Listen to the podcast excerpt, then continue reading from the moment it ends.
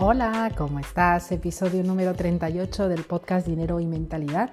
Y hoy vengo con un tema, ya te anticipaba en el episodio anterior, eh, bastante interesante, que es el mundo de los hábitos, en concreto hábitos financieros y cómo pues, pueden impactar en tus finanzas.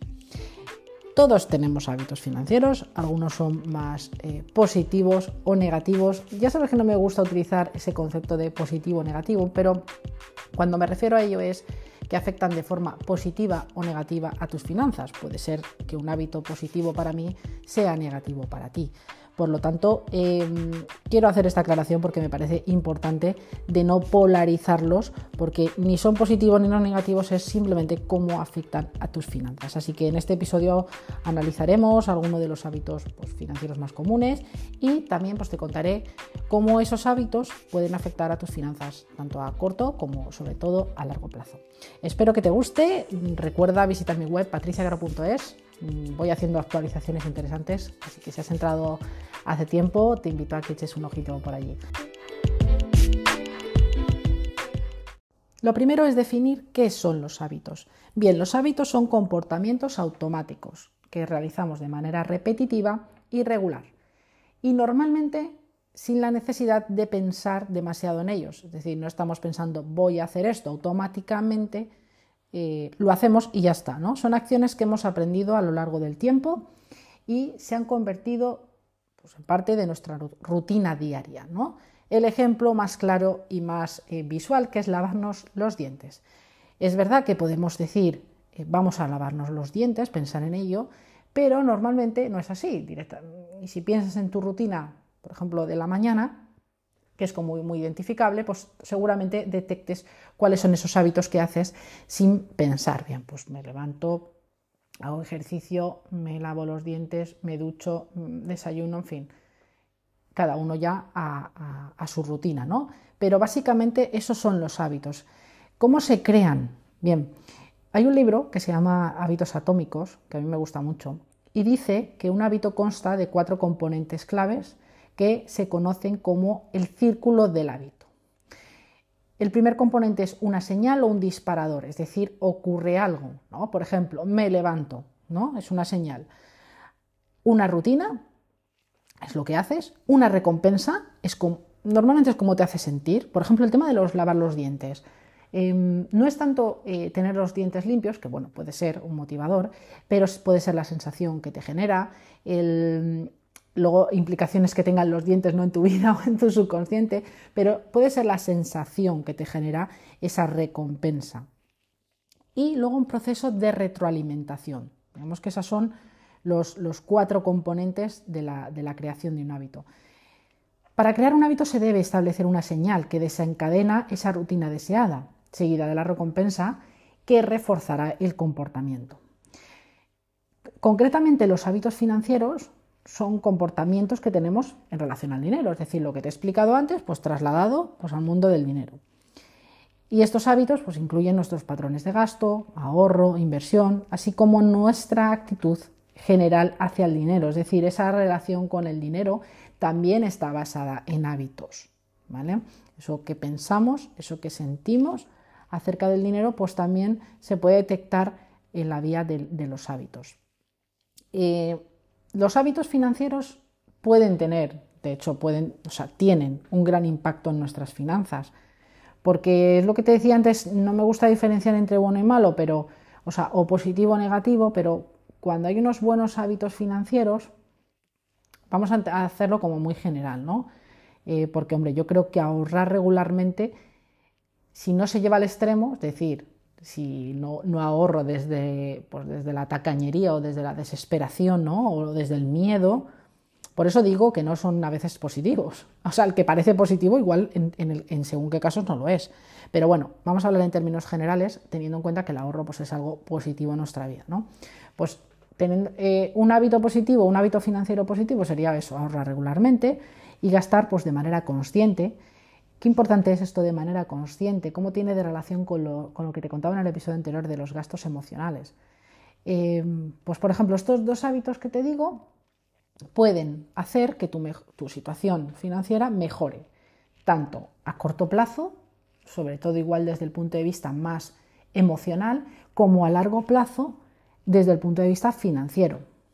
En cambio, si nos vamos a la otra, si vamos al otro lado, al otro extremo de esos malos hábitos financieros o hábitos financieros negativos, pues oye, hay un, hábito que, que aunque bueno, puede ser que me estés escuchando y digas, a mí no me pasa eso, pero te puedo asegurar que ocurre con mucha eh, frecuencia, que es gastar más de lo que ganas.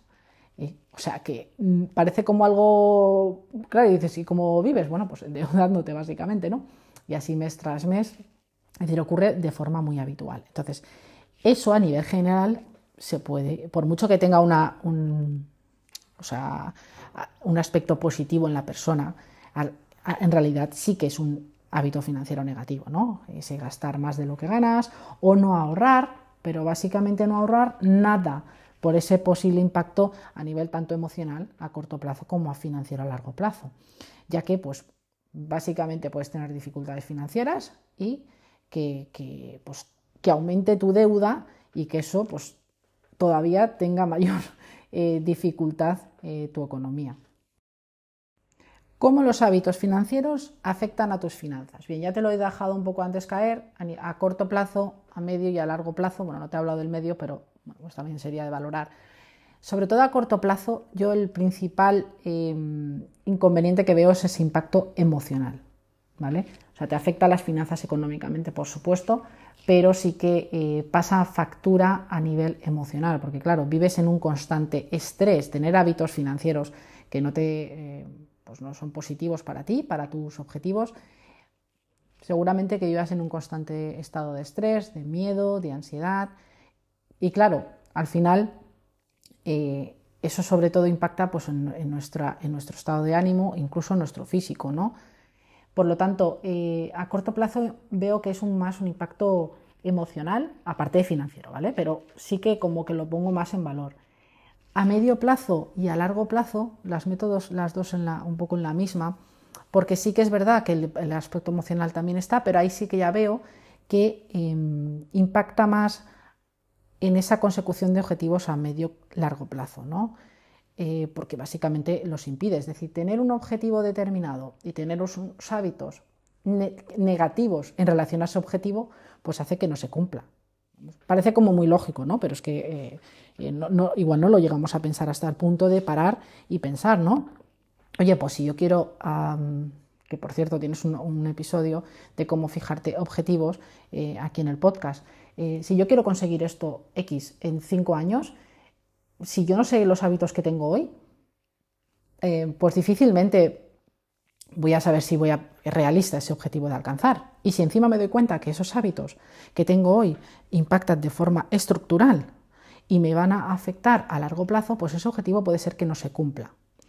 Piensa que yo siempre hablo de los objetivos como de muy de forma abierta, ¿vale? Es decir, vale, tengo unos objetivos a, a, corto y a 3, 5, 10 años, pero son como muy, muy flexibles, ¿vale? Es decir, si no, se, si no se cumplen no me voy a frustrar, pero sí que es verdad que hay que analizar el por qué no se cumplen. Y, y, y, la mayoría de veces todo lo que no cumplimos tiene que ver muchísimo, bueno, muchísimo, hay una gran proporción con el mundo de los hábitos. Por lo tanto, eh, de esa manera afecta tanto ahora como a, como a medio o largo plazo. Voy a profundizar un poco más con ejemplos de, esos hábitos perjudiciales, negativos, malos, eh, con los que son más positivos, ¿vale? Teniendo en cuenta esa diferencia que te he dicho al principio, insisto en esto porque de verdad, o sea, mm, generalizar algo que es malo o bueno, pues no me gusta ni, tiene demasiado sentido, ¿vale? Entonces, em, pero ya sabes que aquí pues voy a, voy a especificar un poquito más. A nivel general, hábitos perjudiciales que te puedes encontrar. Bien, pues no tener un presupuesto. Tener un presupuesto al final es ver qué está ocurriendo en nuestras finanzas, cómo evolucionan qué ha pasado en el pasado y cómo planifico ese futuro. Mm, con esa planificación flexible, ¿vale? Pero si no hay presupuesto, no se sabe ni. Bueno, lo que se ingresa puede ser que sí, pero no, hay un control de ese, de ese gasto, de a dónde se va el dinero, y hay una gestión emocional, con esos gastos emocionales que hablaban en, el episodio anterior, pues difícilmente em, pues conseguiremos aquello que nos proponemos. Entonces, al final, el no tener un presupuesto es un hábito. es un hábito el no tenerlo. También es un hábito vivir al día, o sea, vivir al día y añado gastar por encima de las posibilidades de cada uno, de lo que ingresa, gastar más de lo que ingresa. De verdad, es algo que yo lo he visto durante los 14 años que he estado en la banca y es súper habitual.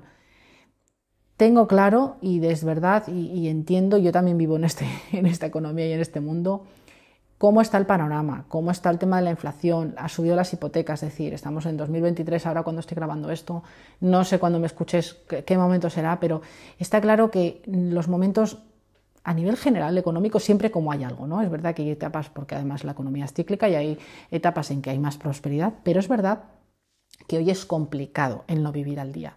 Y de hecho participo en muchos foros en los que el comentario habitual, por ejemplo, cuando se habla de ahorrar, es ya, pero es que no llegamos, no llegamos a... Y, es, y, te entiendo, ¿eh?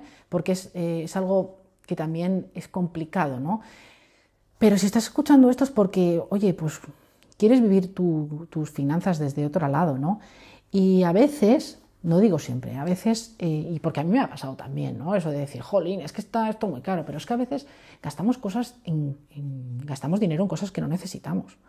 Entonces, eso, esa inconsciencia, precisamente el hábito de no tener un presupuesto, pues también eh, puedes entrar en el hábito de vivir al día, de vivir al día o gastar por encima de tus posibilidades. Incluso, mm, pues eso, eh, estar en descubierto todos los meses y se convierta en un hábito relacionado con esto de estar en descubierto, otro hábito es un uso excesivo de las tarjetas de crédito.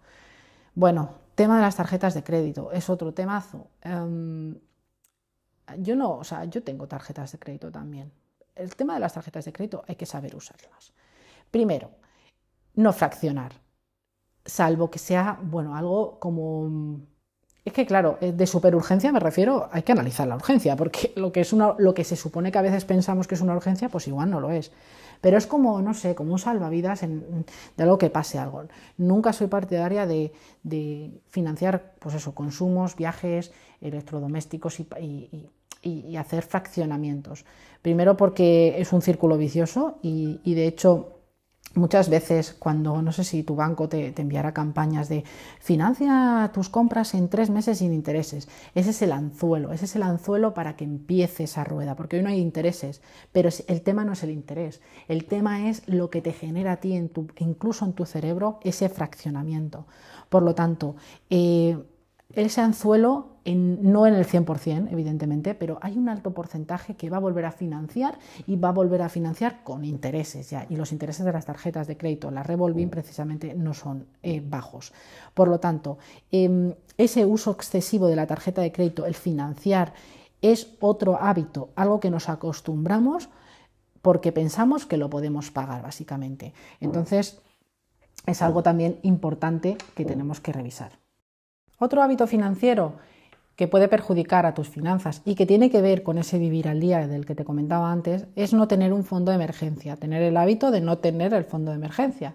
Em, al final, no tener ese colchón, esas, eh, colchón de seguridad, ¿no? que, se, que se llama también, de al menos 3, 6 meses de tus gastos mínimo, mínimo, pues hace que, bueno, pues también tener ese hábito de no, de no tenerlo también pueda pues, perjudicarte a nivel financiero, tanto a corto, ante cualquier imprevisto, como a largo a nivel estructural. A nivel más concreto del día a día, ya te he comentado algún ejemplo, eh, hábitos financieros que pueden ser perjudiciales, concretos, ¿vale? De, en nuestro día a día, pues como son eso, fraccionar las compras con las tarjetas de crédito, que es el usar ese revolving, ¿no? Eh, usar revolving y pagar el mínimo, revolving son las tarjetas de pago aplazado, ¿vale? Las de crédito.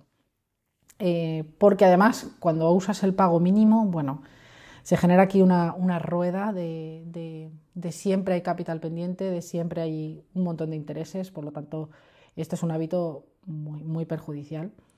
No comparar precios, oye, pues comprar de forma pues, más emocional, más impulsiva y no compararlos. Otro hábito también eh, a nivel súper concreto de nuestro día a día tiene que ver con los gastos hormiga, que ya te he hablado en otras ocasiones, que son pequeñas compras que, no, pues, que a nivel individual no parecen significativos, pero que sí que pueden sumar una gran cantidad a lo largo del tiempo o al cabo del mes. Por ejemplo, tomar el café todos los días, comprar bocadillos fuera de casa, eh, también esas suscripciones incluso, pero bueno, eh, aunque estén catalogados como gastos hormigas, sí que yo las contabilizo también como, como algo más eh, mensual, más de gasto fijo, ¿no? Em, entonces, son, son, situaciones como muy concretas, ¿no? Oye, pues tomar el café fuera de casa. Yo, y además, como siempre te digo, eh, tomar el café fuera de casa ni está bien ni está mal, haz lo que te dé la gana. El tema es saber cómo se encuentra tu situación financiera y si ese café realmente a nivel financiero te perjudica. Que, bueno, a nivel emocional pues seguramente tiene algún beneficio. Pero eh, es, es verlo, ¿no? Otro de los hábitos también eh, a nivel súper concreto es pagar siempre consumiciones de un grupo. he visto muchas veces como, oye, pues se van a tomar algo, un grupo y, alguien como que siempre paga muy de forma recurrente. bueno, pues sí, o sea, no quiero que lo confundas con, el dar, ¿no? Eh, esa gratitud también de, y el querer dar a los demás, ¿no? Esa, no gratitud, sino, oye, pues el querer dar a los demás Mm, está maravilloso, ¿eh? no quiero que lo confundas con eso, pero sí que es verdad que también se puede convertir en un hábito el pagar siempre tú, ¿no? Y súper concreto también es dejar la, cuenta en descubierto, o pues, que además de perjudicial a nivel eh, económico, em, emocionalmente, pues también es bastante, te pasa factura. Bien. Bueno, hasta ahora solo te he hablado de hábitos perjudiciales, pero también es verdad que quiero darte la otra cara de la moneda, que son hábitos más saludables, que puede ser que los perjudiciales no lo sean tanto para ti, pero ahí ya vas a analizar tú. Hábitos así a nivel general que son más saludables. Bueno, pues vamos a ir un poco a la contra, ¿no? Crear un presupuesto. Crear un presupuesto pues te va a dar ese control, te va a dar esa, esa visión de qué gastas, de qué no gastas y seguramente te lleve al otro hábito también saludable que es ahorrar. Ahorrar de forma regular. Cuando tienes controladas tus finanzas, el ahorro se, no sé, no, por arte de magia, pero viene, ¿vale? Si principalmente no ahorramos porque no tenemos ni idea de qué ocurre en nuestras finanzas y no tenemos un plan, ¿vale? Eh, ya no tanto un plan de ahorro, sino un plan hacia dónde vamos. Principal viene de ahí. Entonces, crearte el hábito pero eso ten en cuenta también los, cuatro elementos que te decía del libro de hábitos atómicos. Em, crear un hábito de, hacer todas las semanas, todos los meses, un presupuesto, revisar, claro, hay que mirarlo, ¿no? Eso te va a llevar a crear un hábito del ahorro, porque el ahorro, el no ahorrar es eso, no tener controladas las finanzas y no tener un plan. Y después está desarrollar el hábito de ahorrar. el eh, ahorro tiene mucho, mucho que ver con los hábitos. ¿vale? Entonces, bueno, pues em, es interesante, pues igual, o sea, un hábito además, eh, bueno, luego después te hablaré de los hábitos, cómo, cómo cambiarlos y tal, que, me, ya me estoy anticipando. Em, entonces, hábitos saludables, crear un presupuesto, ahorrar, pues cuando tienes un presupuesto sabes lo que entra lo que sale, por lo tanto, eh, vives al nivel de tus posibilidades. No, o sea, no gastas más de lo que ingresas, por lo tanto, vivir de acuerdo a tus medios. Otro hábito también es el pagar las deudas a tiempo. Si tienes deudas y harás lo que es, es decir, no se puede cambiar de la noche a la mañana, pero sí que a veces se pagan em, e-, esos endeudamientos, esas deudas que se han contraído, se pagan tarde y eso genera intereses también. Bueno, pues se puede desarrollar el hábito de pagar a tiempo, ¿no? también eh, invertir, invertir en, tu futuro, también desarrollar el hábito de la educación financiera, esos son hábitos pues, también saludables. Em, al final, es, tampoco es un. No es que te apuntes a, ningún, a ninguna clase, ni, te, ni te apuntes a la universidad a estudiar economía, sino es educarte financieramente, te puedes educar por muchas vías y ahora, bueno, de hecho este podcast pues es un poco la misión ¿no? de, que te dé información y que te eduques, podcast, libros, eh, vídeos de YouTube, es decir, hay un montón eh, y si lo adquieres como un hábito, pues también puede ayudarte mucho a, mejorar tus finanzas. Eh, y hay un hábito que sí que creo que es muy fácil de desarrollar y también muy efectivo, que es revisar periódicamente tu cuenta. Cuidado también con este hábito que es muy efectivo, pero también a veces es contraproducente a nivel emocional, porque claro, tampoco, o sea, cuando digo revisar periódicamente tu cuenta es analizarla, ver qué pasa. Hay muchas personas que me he encontrado en, mi experiencia en la banca que después de unos meses se han dado cuenta que tenían cargos fraudulentos en su tarjeta. Eh, y resulta que, claro, eso es porque no lo han mirado antes. ni han comprobado, ¿no? Cómo, pues cómo, qué está pasando, ¿no? Porque si de repente después de dos meses te das cuenta de que has tenido no sé cuántos cargos, pues eso es porque no has revisado periódicamente tu cuenta. Y que la revises desde ahí, desde, ese, desde esa gestión, no desde, la, desde la obsesión de mirar cuánto dinero me queda, cuánto y mirar bien el recibo, no, ¿vale? Porque tampoco eso sería un buen, un buen hábito eh, financiero saludable el tenerlo que verlo desde ahí, ¿no? Ahora sí, que antes me iba a anticipar y te iba a decir pues, cómo cambiar esos eh, hábitos financieros o consejos para mejorarlos. Eh, bueno, basándome un poco en el libro de hábitos atómicos. Bien, para, cambiar un hábito debes identificar y comprender cada uno de esos componentes de los que te hablaba, ¿no? Eh, la señal, la rutina, la recompensa y el proceso de retroalimentación. Y luego, pues hay que trabajar, hay que trabajar porque es que no hay otra manera. Porque si vamos en piloto automático, en el mundo de los hábitos, Em, si no hacemos cambios y no trabajamos sobre ellos, pues no vamos a tener cambios en los resultados. Por lo tanto, hay que trabajar para reemplazar la rutina existente con una nueva rutina más deseada, más alineada con aquello que quieres. la señal va a estar ahí, la señal, e, el disparador va a estar, siempre. Es cambiar em, esa rutina, ¿no? También cambiando, por ejemplo, y eh, asociando una recompensa distinta ¿no? a la que te da eh, ahora mismo el hábito que tienes. Por ejemplo, si tienes el hábito de tomar café, que es el ejemplo que te ponía antes también, diariamente fuera de casa, como forma de tener un momento para ti, porque claro, eh, puede ser que te, encante el café, o sea, que adores el café de la cafetería, pero en realidad ese es tu principal motivador, es el, gusto, o sea, el que te guste ese café, o puede ser también una forma de tener un momento para ti. ¿Vale? Es decir, hay que encontrar a ver por qué o para qué, mejor dicho, tomas el café diariamente fuera de casa. Eh, entonces, mm, identificar, en el caso de que sea pues ese momento para ti, pues podrías identificar una, una nueva rutina más saludable para tus finanzas en el caso de que, oye, que ese café te afecte de forma recurrente, ¿no? Como por ejemplo, si es tener un momento para ti, oye, pues me tomo el café en casa, más rápido, y salgo antes a dar un paseo antes de ir al trabajo, por ejemplo. Y me dedico ese momento para mí. ¿Vale? La señal pues podría ser que sientes estrés en ese momento y la recompensa puede, puede que te haga sentirte más tranquilo, tranquila, después de hacer esa nueva rutina. ¿Vale? Entonces, bueno, no sé si este ejemplo pues, me he explicado bien, pero simplemente que reflexiones sobre ello y detectes. Cuando me hayas escuchado hablar, pues sobre todo en, el episodio, pues detecta aquello que, más, eh, más, resuena contigo, que será por ahí por donde tengas que empezar, ¿no?